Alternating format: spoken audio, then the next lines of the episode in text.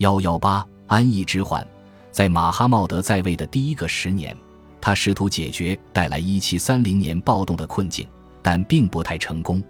奥斯曼政府充分明白物资匮乏可能带来的后果，因此竭力确保伊斯坦布尔百姓有足够的食粮供应，成为首要之务。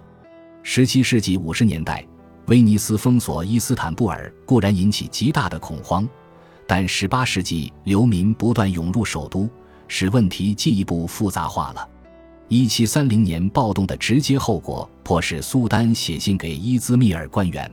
讨论首都的粮食短缺与疫病问题，解决外来人口问题，既可以从其源头入手，也可以在其目的地伊斯坦布尔采取措施。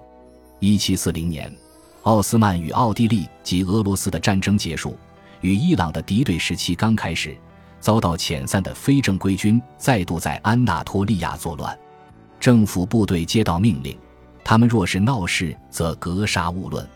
同年。一道命令下达给世俗官员，令其不可过度课税或非法勒索安纳托利亚的纳税人。这些命令的根本目的是避免外来人口进一步移往伊斯坦布尔，以消除苏丹与维齐尔们心中最大的忧惧。一七四零年六月六日，伊斯坦布尔发生了一个事件。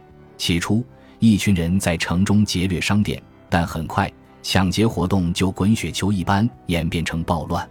和1730年暴动发生时的情况一样，苏丹与大维齐尔都不知情。最先采取行动的是禁卫军军官，他们抑制了骚乱的扩散，但手段却是血腥的。他们开始在城中搜捕参与者，阿尔巴尼亚人再度成为主要嫌疑人。所有在伊斯坦布尔居住不足十年者均被勒令返回原居住地。根据英国大使的估计。这一事件导致的死亡人数高达三千人。一七四八年五月，伊斯坦布尔再度发生骚乱，政府又暴力镇压。这次驱逐的人更多，政府还几乎全面禁止人口迁入。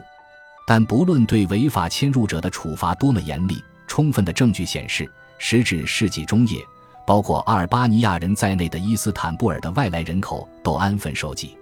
这个时期的战争与动乱。尽管带来的社会问题不少，却挫伤不了奥斯曼人的信心。十八世纪中叶，国内虽然少有安宁，但打从世纪之初建立起来的社会秩序倒也得到了加固。从艾哈迈德三世在位期间起，苏丹及其家族又开始捐建各种建筑，维吉尔们也加入进来。歌台楼榭、图书馆及喷泉仍然是主要形式。艾哈迈德在托普卡帕宫墙外及于斯屈达尔码头所建的喷泉，都是伊斯坦布尔最壮观的地标。马哈茂德在继位之初就象征性的与郁金香时代进行了切割。登基三天内，他就下令将郁金香时代最具代表性的象征——皇家权贵位于萨达巴德的豪邸一平。然而，萨达巴德并未就此走入历史。一七四零年。维也纳大使前来签署1739年的贝尔格莱德条约，大使随员接受苏丹及大臣招待。一名官员将其所见的许多豪邸宫室画成了图画，从这些图画明显可以看出，建筑群的大部分在1730的事件后幸存下来。迄今犹存的文字记载显示，豪邸宫室大多得以复其原貌，富丽堂皇，萨达巴德壮丽依旧。1743年。苏丹下旨修复艾哈迈德三世游乐场独特的流水瀑布的大理石湿地，上一个大兴土木、捐建壮丽的清真寺院的苏丹是十七世纪初的艾哈迈德一世。屈指算来，这已经是一百五十年前的事了。马哈茂德捐建的清真寺名叫努鲁奥斯马尼耶清真寺，意为奥斯曼之光，由一七五五年完成这座清真寺的继任者命名。它坐落于大巴扎的入口处。十八世纪中叶，也是大肆兴建清真寺的时期。艾登和埃尔祖鲁姆的城市进行了新清真寺的修建。马哈茂德一世继续其前任已经着手的工程，为伊斯坦布尔不断增长的人口兴建新的水闸系统，并在伊斯坦布尔西北的贝尔格莱德森林中兴建水坝与沟渠，为遍布各个角落的喷泉提供水源。马哈茂德所见最壮观的喷泉在伊斯坦布尔的塔克西姆广场的西南角。塔克西姆的意思是分流，此时水从乡下经由管渠引入城内，分流给奥斯曼首都的居民。管区分布之广前所未有。塔克西姆广场的西墙为分流管埋藏之处。清真寺往往都有图书馆，但18世纪期间的图书馆逐渐成为独立建筑。作用是专门收集存放手抄本。智慧的艾哈迈德帕夏首开此风。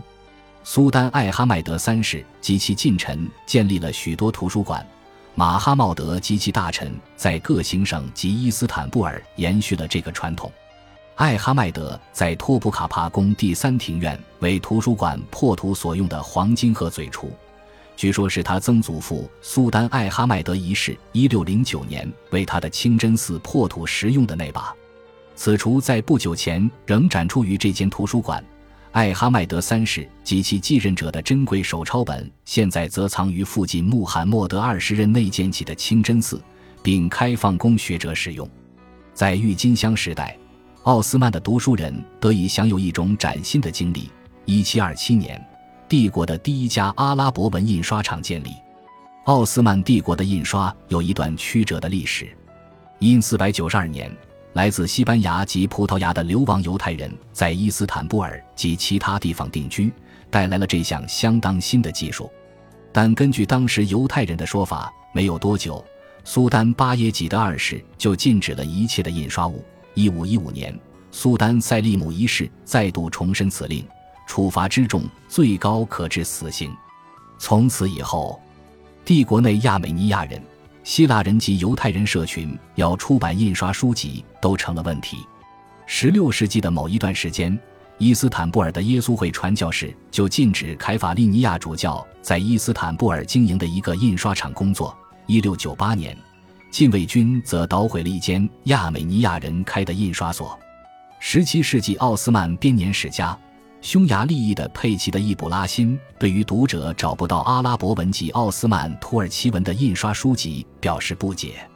他的同乡易卜拉欣穆特弗里卡率先采取行动，开了第一家印刷所，以印刷地图起家，并在1726年提交了一篇详述自己计划的论文给大维齐尔内夫谢希尔的达马德易卜拉欣帕夏。教长的教育赞同了他的计划，苏丹的批准随之而至。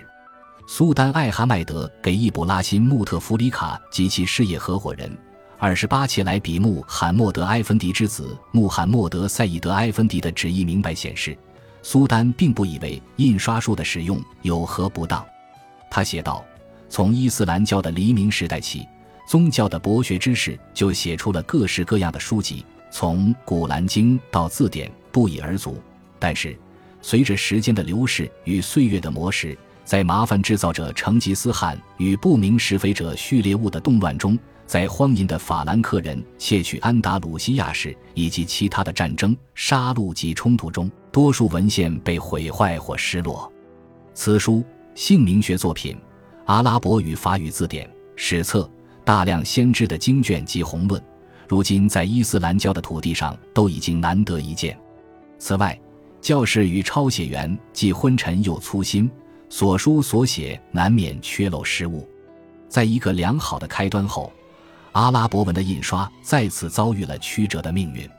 伊布拉辛穆特弗里卡与穆罕默德赛义德埃芬迪合作，在前者1745年去世之前，一共印了十七本书，多数是奥斯曼编年史，另有一本阿拉伯奥斯曼字典，一本波斯奥斯曼字典，一本奥斯曼法语语法，以及一部阿富汗史。创办人过世后，穆特弗里卡印刷厂时做实停，最后在1796至1797年间歇业。六十四年之间所印不过二十四种。之所以关门大吉，显然不是政府反对阿拉伯文印刷的结果，而在于少数能够阅读之人兴趣缺缺，大部分人还是喜爱手抄本的美感。本集播放完毕，感谢您的收听。喜欢请订阅加关注，主页有更多精彩内容。